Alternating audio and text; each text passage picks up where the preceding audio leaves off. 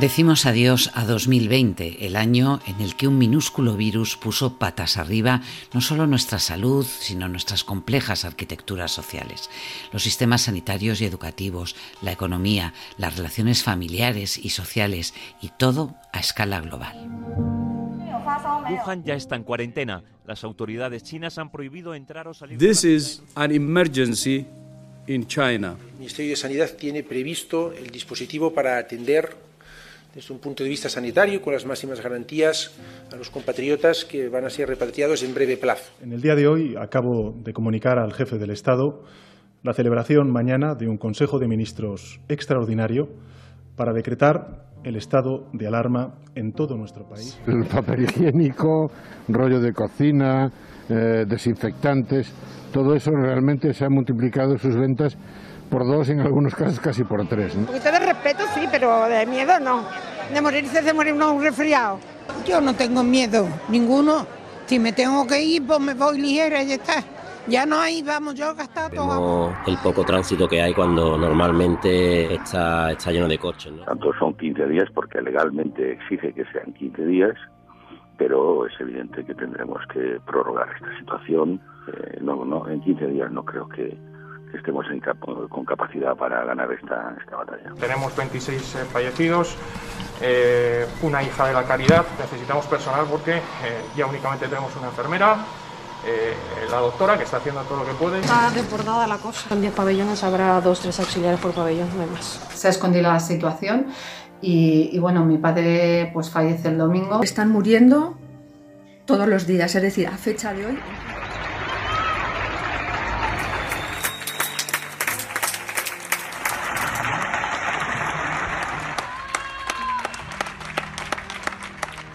¿Qué significa desescalada? Significa nada más y nada menos la transición que nos llevará a regresar a nuestra vida cotidiana, cuando consigamos que descienda la curva de contagios. Hola, soy Montserrat Domínguez y esto es Extra, el podcast de El País Semanal. Hoy os invitamos a conocer cómo hemos preparado el número especial resumen de este año maldito. Cómo a través de más de 70 fotos y 30 artículos hemos intentado reflejar tanto dolor, tanta incertidumbre y a la vez tanta solidaridad y capacidad de resistencia. Y empezamos por el principio, porque tan importante es saber lo que vamos a contar que cómo queremos hacerlo forma y fondo.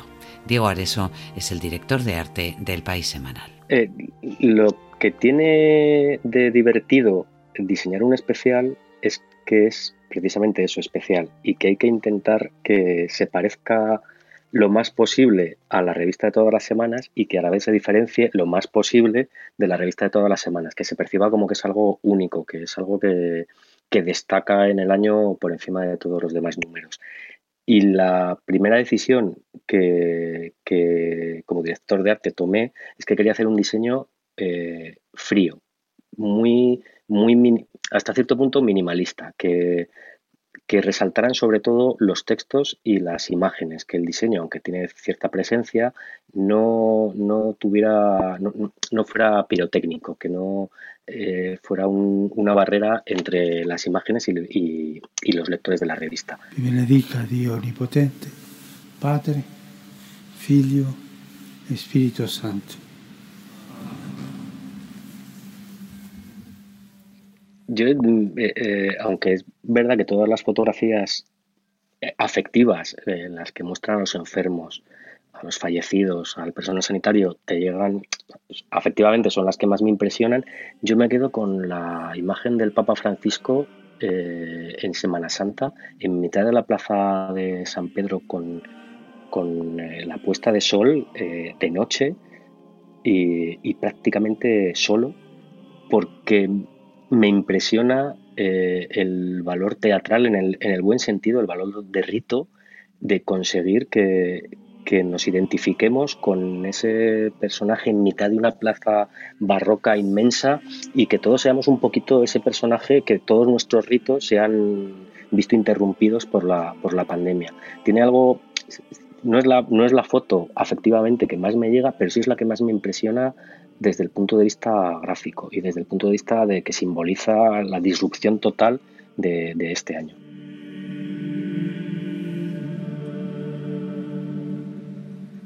hemos tenido que descartar muchas fotos, de Diego. hubiéramos necesitado un, número de 500 páginas para, y aún así nos hubiéramos quejado de que faltaba algo más. De las, de las cientos de fotografías que hemos eh, visto y que finalmente no, no, han llegado a la selección, ¿cuál te hubiera gustado que, que estuviera y no está? Pues en una clave totalmente opuesta, hay una imagen del edificio Copán, un edificio muy famoso de Oscar Niemeyer en Sao Paulo, de noche, con, es un edificio de viviendas acristalado con un montón de apartamentos, que cada vivienda tiene las luces de un color, porque, pues, cada, porque al fin y al cabo un día tiene una calidez, y se ve a la gente viviendo como si fuera una colmena en ese edificio, y, gráficamente tiene también muchísima fuerza y y me impresiona cómo eh, se ve que hemos estado todos encerrados en nuestras casas, cada uno con nuestra personalidad, con nuestra casa, pero al final todos juntos en el mismo edificio. Y esa foto me, impresiona muchísimo, pero no ha, pero no ha pasado el corte. Y es, verdad que es una foto fantástica, ¿eh? pero no, esta no, no pasó. Oye, eh, digo, y cuéntanos bien lo del papel higiénico. hay, hay Claro, es que hay que ver la revista, ¿eh? eso hay que, hay que contarlo. ¿Por qué hay papel higiénico también en este, en este resumen del año? Porque esto ha sido un año de mierda. Esto se puede decir en un podcast. Eh. Hombre, podría haber sido un titular, ¿no? ¿no? crees? La portada del País Semanal podría haber sido eh, una imagen, un rollo de papel higiénico y un titular, un año de mierda, 2020. Hubiera sido un portadón. Lo, y, probablemente hubiera sido el portadón que mejor define eh, el cómo nos sentimos por dentro, lo que también tiene este componente informal que igual no era, no era pertinente, como fotografías, rollos de papel higiénico y que, y que quede digno y que, quede, que no quede cutre. Y se lo encargamos a un fotógrafo que colabora mucho con, el, con la revista, Juan Carlos de Marcos, que hizo un montón, literalmente decenas de fotos de rollos de papel higiénico para arriba, para abajo, en equilibrio, eh, caídos, vacíos, llenos, agotados a mitad y elegimos una única foto que va en el sumario de la revista, en la primera página, según abres la revista, que son un montón de rollos de papel higiénico en equilibrio precario, que, que yo creo que es un buen símbolo, aparte del... Es un símbolo íntimo, pero no dramático, de lo que ha sido este año.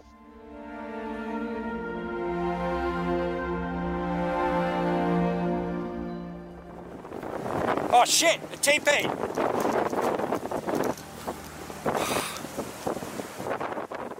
Gorka Lejarcegui es el editor gráfico de, del País Semanal. Gorka, ¿desde cuándo llevas tú guardando fotografías especiales para este resumen del año? Desde el mes de enero. Y lo curioso es que me acuerdo de la primera fotografía que incluí en esta carpeta de 2020, que además está en el resumen del año. Es el incendio de Australia, esa maravillosa fotografía que publicamos de Matthew Abbott, donde un canguro escapa de las llamas. Son 65 fotografías las que, las que se publican en el resumen del año. Eh, en esa reunión que hicimos y, vimos esa última selección, debía haber como unas 150 imágenes aproximadamente, pero para llegar a esas 150 eh, imágenes he visto muchísimas imágenes. Mira, eh, solo en el archivo del periódico, del periódico El País, agrupadas en un tema que se llama eh, Sanidad, Coronavirus, China 2020, hay más de 7.400 fotografías. Hemos visto también otras fuentes, hemos visto las agencias internacionales y hemos, visto y hemos repasado también los trabajos y los reportajes que hemos hecho en el país semanal a lo largo de este año, porque es verdad que una revista tiene unos tiempos más pausados que los de la actualidad del periódico diario, pero cuando, cuando estalló la pandemia, eh, los tiempos del país semanal y los tipos de reportaje que abordamos en el país semanal también cambiaron y estuvimos durante unos meses más pegados a la actualidad. Y prueba de ello son los trabajos, no sé, de Carlos Espotorno, de Morenati, de Samuel Sánchez, de Pedro Armestre, que hemos ido publicando, entre tantos otros, ¿eh? de Eduardo Nave, que hemos ido publicando a lo largo de este año y, una mínima selección, eso sí, de una potencia abrumadora es la que publicamos. ¿Qué es lo que tiene que tener una, una foto para conseguir convertirse en un icono del año? Bueno, ante todo tiene que ser una buena foto. Eh, ¿Qué es una buena foto? Mm, Mira, yo creo que una buena foto es aquella que impacta, que interpela al espectador, aquella que no le deja indiferente, aquella que le hace sentir algo. Por lo tanto, una buena foto también es una fotografía generosa, que dependiendo de quién la vea, le va, eh, le va a producir una emoción distinta. La medida para fotografiar un drama, la medida para fotografiar el dolor humano, es el respeto. La distancia la marca el respeto. Y para, y para ser nuestros testigos han tenido que salvar también otro hándicap. El hándicap de que había un enemigo invisible fuera que no se sabía exactamente cómo se contagiaba y que em, para contarnos a nosotros lo que estaba sucediendo, para ser nuestros ojos, también han tenido que bueno, afrontar su miedo y, el de, y, la responsabilidad de poder contagiar a sus propias familias. La verdad es que ha sido un trabajo, eh, un trabajo importantísimo y, y hay que tenerlo en cuenta. Yo no he visto en mi vida semejante cantidad de ingresos hospitalarios por esta patología. Es brutal. Esta neumonía o este cuadro clínico, porque estamos viendo que tiene un comportamiento clínico peculiar, hay una fotografía que se produjo el mes de marzo, que la realizó en un reportaje para el País Semanal Pedro Armestre, que fue eh, una fotografía del Hospital de Emergencias de IFEMA, los pabellones de IFEMA. Me gusta especialmente esa fotografía porque me evoca a las imágenes de la gripe española de comienzos del siglo XX. Esas imágenes de grandes pabellones llenos de camas donde los pacientes no tenían ninguna intimidad y de pronto nosotros, un siglo más tarde, nos eh, hemos encontrado en una, en una guerra sin guerra.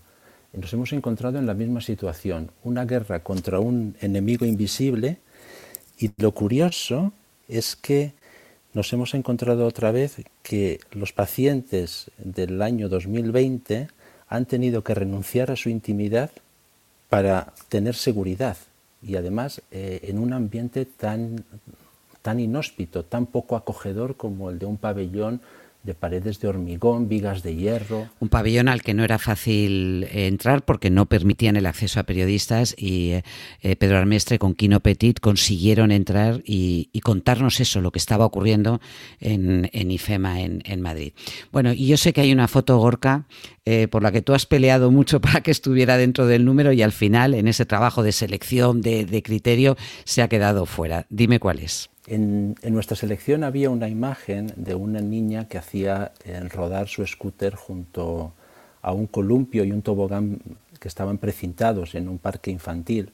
Creo que contaba, contaba dos cosas. Por un lado, eh, la, necesidad de contar, eh, de contar a, esa, a esa niña de la foto, que debe tener aproximadamente 8 o 9 años, que ya no puede utilizar ese columpio, que ya no puede jugar con sus amigos, porque ese columpio está precintado y explicarle que esa cinta que lo precinta no es un juguete, sino que es algo serio.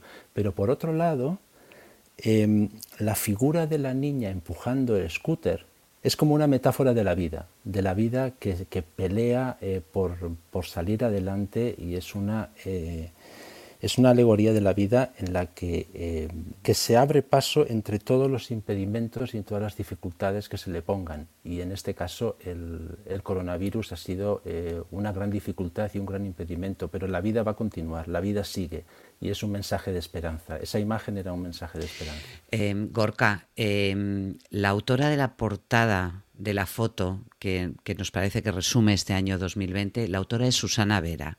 Cuéntame algo de, quién es esta fotógrafa. Susana Vera es una fotógrafa nacida en Pamplona que descubrió eh, la fotografía por casualidad. Ella estudió periodismo en los años 90 en Estados Unidos y mientras estudiaba periodismo hizo un curso de fotografía y de pronto se quedó maravillada de la capacidad de ser testigo que tenía la fotografía y al final ha, terminado siendo, siendo su vocación y su profesión. Formó parte del equipo de fotógrafos de la agencia Reuters que hizo la cobertura de las revueltas de Hong Kong y es la primera eh, premio Pulitzer española. Y, sus fotografías no destacan porque ocurran eh, grandes cosas ni porque ni porque impacten. Sus fotografías destacan porque cuentan, porque cuentan pequeñas historias, pequeños detalles que nos hacen, que nos hacen vibrar. Estamos para rendir homenaje a un compañero que nos ha dejado, a Esteban, para mandar todo nuestro apoyo y nuestro cariño a su familia, a su mujer y a su hijo. Susana Vera, ¿cómo estás? Hola, muy buenas, Monse. Muy bien, gracias. Es desgarradora la foto de, de, portada, cuenta muchísimas cosas. Son dos enfermeras, dos sanitarias, ¿eh? en, la puerta del, del Hospital Severo Ochoa de, eh, de, Leganés, el día que despedían a Esteban Peñarrubia, que era un, enfermero de la UCI de allí que fue de hecho una de las primeras víctimas mortales por culpa del COVID dentro del, personal eh, sanitario. ¿Qué recuerdas de, de, ese día? Pues muchísima emoción. Eh, es uno de esos momentos que, que te marcan porque los fotoperiodistas estábamos teniendo muchas dificultades en intentar eh, producir imágenes que realmente pusieran una cara a todas las cifras eh, que íbamos recibiendo cada día de, personas que, fallecían debido al, virus. Entonces, el tributo a, Esteban yo creo que fue eh, el segundo momento que experimenté yo en el que vi esa emoción, como tú bien has dicho, desgarradora, que, bueno, nosotros utilizamos unas cámaras que al final es un filtro instrumental, eh, mecánico, pero también es cierto que a pesar de que muchas veces te separa un poco de la realidad para poder mantenerte emocionalmente estable y, ser muy consciente de qué es lo que tienes que capturar, hay veces que te rompes. Y yo recuerdo que la emoción era tal eh, porque había mucho dolor, pero también había mucha hermandad, muchas palabras bellísimas de una persona que tuvo que ser francamente singular, que además eh, una persona que representa a un colectivo que tanto ha dado y sigue dando ¿no? Eh, durante la pandemia y que muchas veces se nos olvida y los, los abrazos eran fantásticos durante la primera ola, pero realmente no puede haber mejor apoyo que ser conscientes de, de nuestra propia responsabilidad individual. ¿no? Esteban, nos duele a todos Esteban y todos los compañeros que han caído, por desgracia. Toda la gente que está falleciendo. Por desgracia esto va a seguir. Pero entre todos, entre todo este gran equipo, vamos a acabar con ello. Yo la verdad que la mayor parte de las veces no soy consciente de si una fotografía va a ser especial o no. Lo que sí recuerdo es que yo sentí el momento como un momento muy especial, ¿sabes? Eh, nosotros al trabajar en una agencia de noticias mandamos las fotografías eh, eh, en tiempo real, entonces esta era una de esas, de esas situaciones en las que tú miras eh, eh, las fotografías que has realizado y las mandas desde la propia cámara, es decir, las estás viendo a un tamaño muy pequeñito. Y no fue realmente hasta cuando volví a casa, eh, las descargué en el ordenador, volví a, repasar un poco cuando me di cuenta de que lo que yo había sentido se transmitía también en esa imagen y, pensé que podía ser una imagen que llegase a la gente y que realmente le hiciese reaccionar, ¿no? que, los, datos y las cifras eh, eh, son muy distantes. Cuando ves el dolor eh, de primera mano es cuando te das cuenta de realmente qué significa ¿no? esto de, del coronavirus. En ese caso en concreto, por ejemplo, yo no tuve la oportunidad de hablar con las dos sanitarias de la imagen. eran diferentes grupos y entonces justo cuando ellas dejaron de abrazarse, todavía se estaban produciendo otras escenas de, dolor compartido y seguí fotografiando. Y para cuando ya intenté eh, buscarlas a ellas, ellas se habían eh, eh, ido ya otra vez dentro del hospital a seguir con sus funciones, pero quedaban otro grupo de, compañeras y compañeros y con algunas de las compañeras hablé y es interesante porque muchas veces tú misma, aunque es parte de tu trabajo, no es un plato de buen gusto para nadie. Hay una parte de ti que va con con pies de plomo porque sabes la importancia de poder contar lo que está pasando encima cuando es un tributo a una persona eh, que lo ha dado todo, ¿no? Ha dado su vida, no puedes dar nada más eh, por, por, por, otras personas, pero hay una parte de ti que, que piensa de qué forma vas a poder trabajar, sobre todo cuando somos muchos, eh, sin eh, obstruir, sin, pasar una línea, sin cruzar esa línea en la que alguien haga sentir a otra persona eh, que ha habido una falta de respeto o que no se les ha tratado con la dignidad que se merecen. Entonces siempre es como, mm, ir con mucha, cautela y yo creo que lo mejor es siempre, al final tener esa conversación y decir, oye, muchas gracias por invitarnos a estar aquí.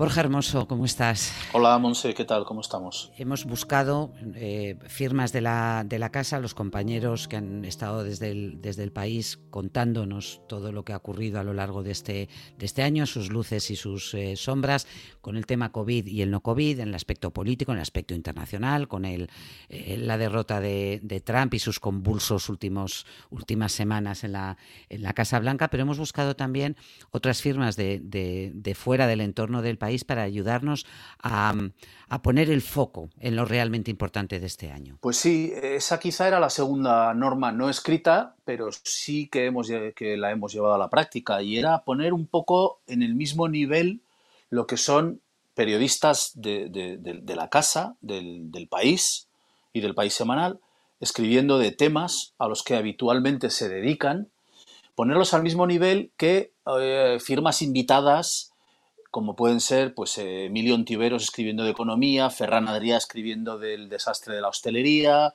Alex Curretja escribiendo del año triunfal, bueno, triunfal, luces y sombras de, de Rafa Nadal, o Manuel Vicen en una pieza, yo diría que magistral, sobre todos los vaivenes y el vía crucis de, del rey emérito. Poner al mismo nivel a estos expertos en, en esos temas con, eh, vamos a decir, gente de la casa, con periodistas de a pie de, de, de, en el terreno que, que, han escrito Javier San Pedro, Íñigo Domínguez, Amanda Mars, Teresa Constella, José Hermida, José Manuel Romero, escribiendo de los temas que han dictado la agenda. ¿Te quedas con algún texto especial o con alguna fotografía eh, que tenga un valor único para ti, Borja?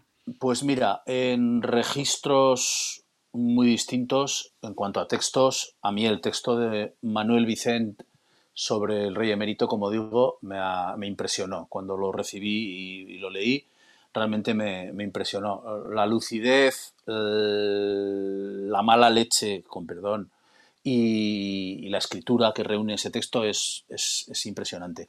Eh, la disección que hace del terrible año de la crispación política que ha vivido España, eh, escrito por, por, el compañero, por nuestro compañero José Hermida, también me pareció un modelo periodístico. En cuanto a fotos, pues mira, eh, hay una que es, por cuestiones sentimentales, eh, mi, favorita. No, no, es la palabra favorita, pero si me, tengo, si me tengo que quedar con una, me quedo con la sonrisa de Michael Robinson. El 18 de febrero, en el Wanda Metropolitano, Atlético de Madrid, Liverpool, en una fotografía de, Francis, de Francis Chang, que es lo que era Robinson. Ese, ese momento fugaz de esa sonrisa cachonda, graciosa, divertida, cuando dos meses después nos iba a dejar, por desgracia, me parece una de las fotos eh, a destacar de este número. Y, una foto que no está, eh, y una foto que no está, que me, que me, hubiera encantado, pero claro, todo no cabe, todo no entra. El reportaje fotográfico que hizo Eduardo Nave de esos espacios vacíos eh, de la cultura, del espectáculo y del deporte, por los que hemos empezado hablando antes, ¿no? Esas fotos que hizo, y sobre ella, y entre ellas, unas sobrecogedoras que Eduardo hizo de un parque de atracciones de Madrid absolutamente vacío, desierto, sin niños, porque no sé, yo creo que todos hemos pensado, y los que los tenemos, pues a lo mejor un poco más, hemos pensado mucho en, los niños, ¿no? Y en su capacidad de resistir y en su lucidez. Y este parque de atracciones desierto yo creo que era un poco un, una metáfora de, de dónde están los niños, ¿no?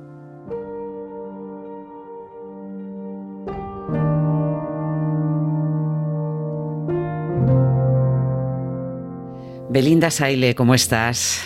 Hola, Monse, muy bien. ¿Cómo estás tú? Pensando en que el esfuerzo que han hecho también nuestros columnistas a lo largo de este año y que se refleja también en este número de resumen es espectacular porque cada uno de ellos ha escogido un tema o una fotografía que les inspira también especialmente eh, y es muy eh, reveladora ¿no? La, la, síntesis de este año a través de sus palabras. Sí, y además yo creo que también es muy bonito que en este número están todos juntos, que eso es algo que normalmente en el, a lo largo del año no suele suceder, ¿no? Porque aunque Javier Marías y Rosa Montero sí escriben todas las semanas, pues los demás se van turnando, pero en este número están todos, ¿no? Y, y además cada uno ha elegido un tema que muy cercano a, a él y, y, y, se nota, ¿no? O sea, Rosa Montero, por ejemplo, escribe de los mayores, eh, que han sido unos de, ¿no? uno de los grupos que más ha, ha, sufrido esta pandemia,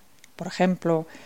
Eh, Javier Marías mm, eh, cuenta sobre, sobre este año en el que ha terminado una nueva novela y también lo que ha supuesto para él trabajar solo y también llamando un poco la atención en que pues termina el año, pero la pandemia no termina, mirando al futuro. Sí, cada uno ha enfocado este tema y este repaso y la vista atrás en el 2020 pues a su manera, ¿no? Y se nota y es muy bonito el conjunto. El conjunto, sí. Irene Vallejo sobre cómo hemos sobrevivido en este, en este confinamiento. Martín Caparrós, que es tan futbolero, en que nos hemos convertido, ¿no? Los, los, los eh, que siguen el fútbol en esos dibujitos. Y luego Almudena Grandes, em, bueno, con esa llamada también a la solidaridad y recordando, yo creo que uno de los personajes de este, de este año que quedarán en la memoria, el hijo de una barrendera de, Logroño eh, que salió a la calle y llamó a sus amigos para limpiar lo que habían, los destrozos que habían hecho otros eh, en mitad de una fiesta en pleno confinamiento y en, y en una situación, poniendo en valor además lo que el trabajo que hace su madre. Eh, luego al volver a casa, viendo los vídeos y todo, y yo que estuve aquí presente viéndolo, me pareció súper feo ya que yo tengo una madre barrendera eh, y sé lo que es deslomarse la espalda para poder dar un plato de comer y no me pareció ni medio normal que tendrían que venir más refuerzos aquí a limpiar por lo que causaron ayer algunos, algunas personas. Y hablándolo con mi grupo de amigos, que es los que están atrás. Y hay otro texto, eh, Belinda, que es el de Leila Guerriero, que escribe sobre Chile, ya estuvo el año pasado allí. Eh, y una de las noticias no COVID del año eh, ha sido la, el plebiscito, el, referéndum para aprobar la nueva constitución. El triunfo del plebiscito se debe nada más y nada menos que a nuestra valiente juventud, que fueron los que, los que se atrevieron a saltar el torniquete, porque estas injusticias han pasado durante más de 30 años.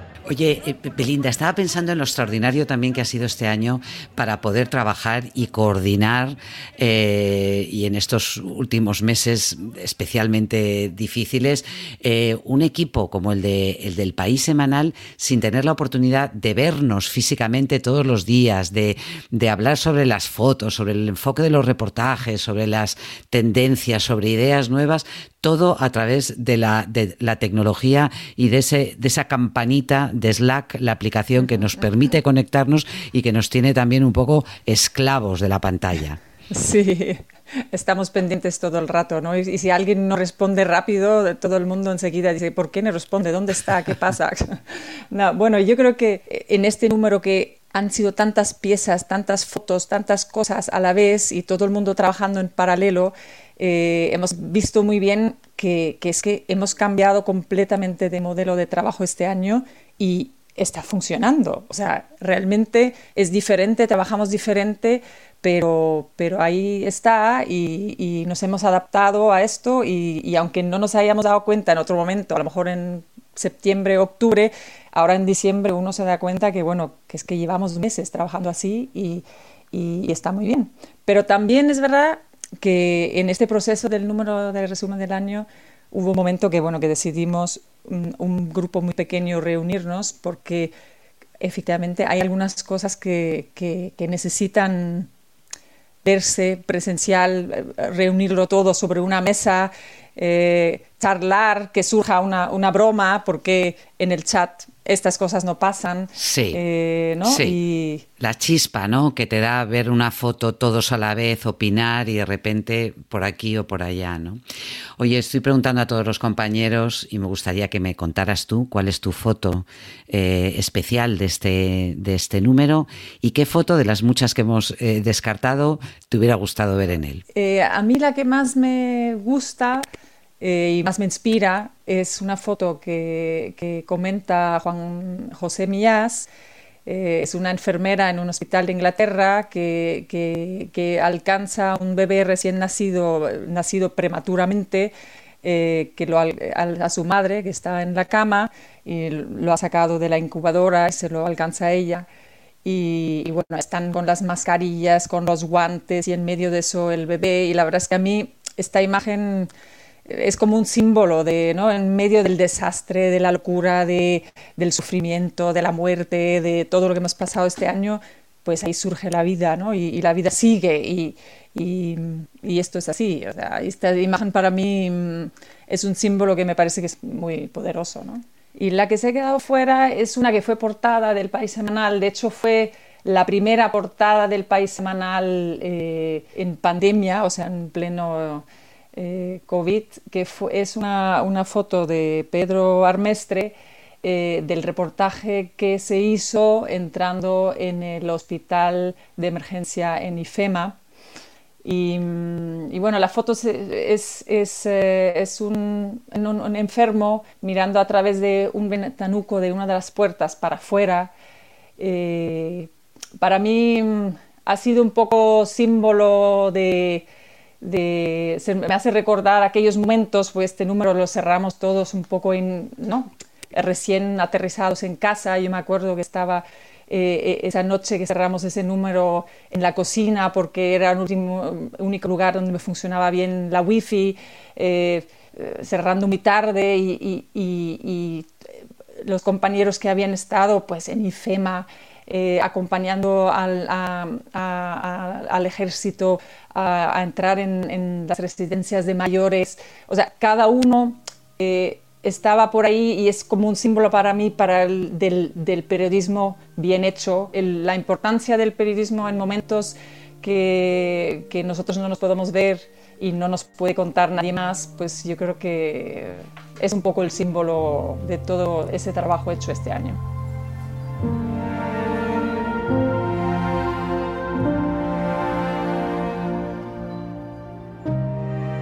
Este domingo 20 de diciembre de 2020, El País Semanal, un número para coleccionar en tu kiosco y en la web. Verónica Figueroa ha estado al frente de la realización de este podcast. Salud, fuerza y hasta pronto.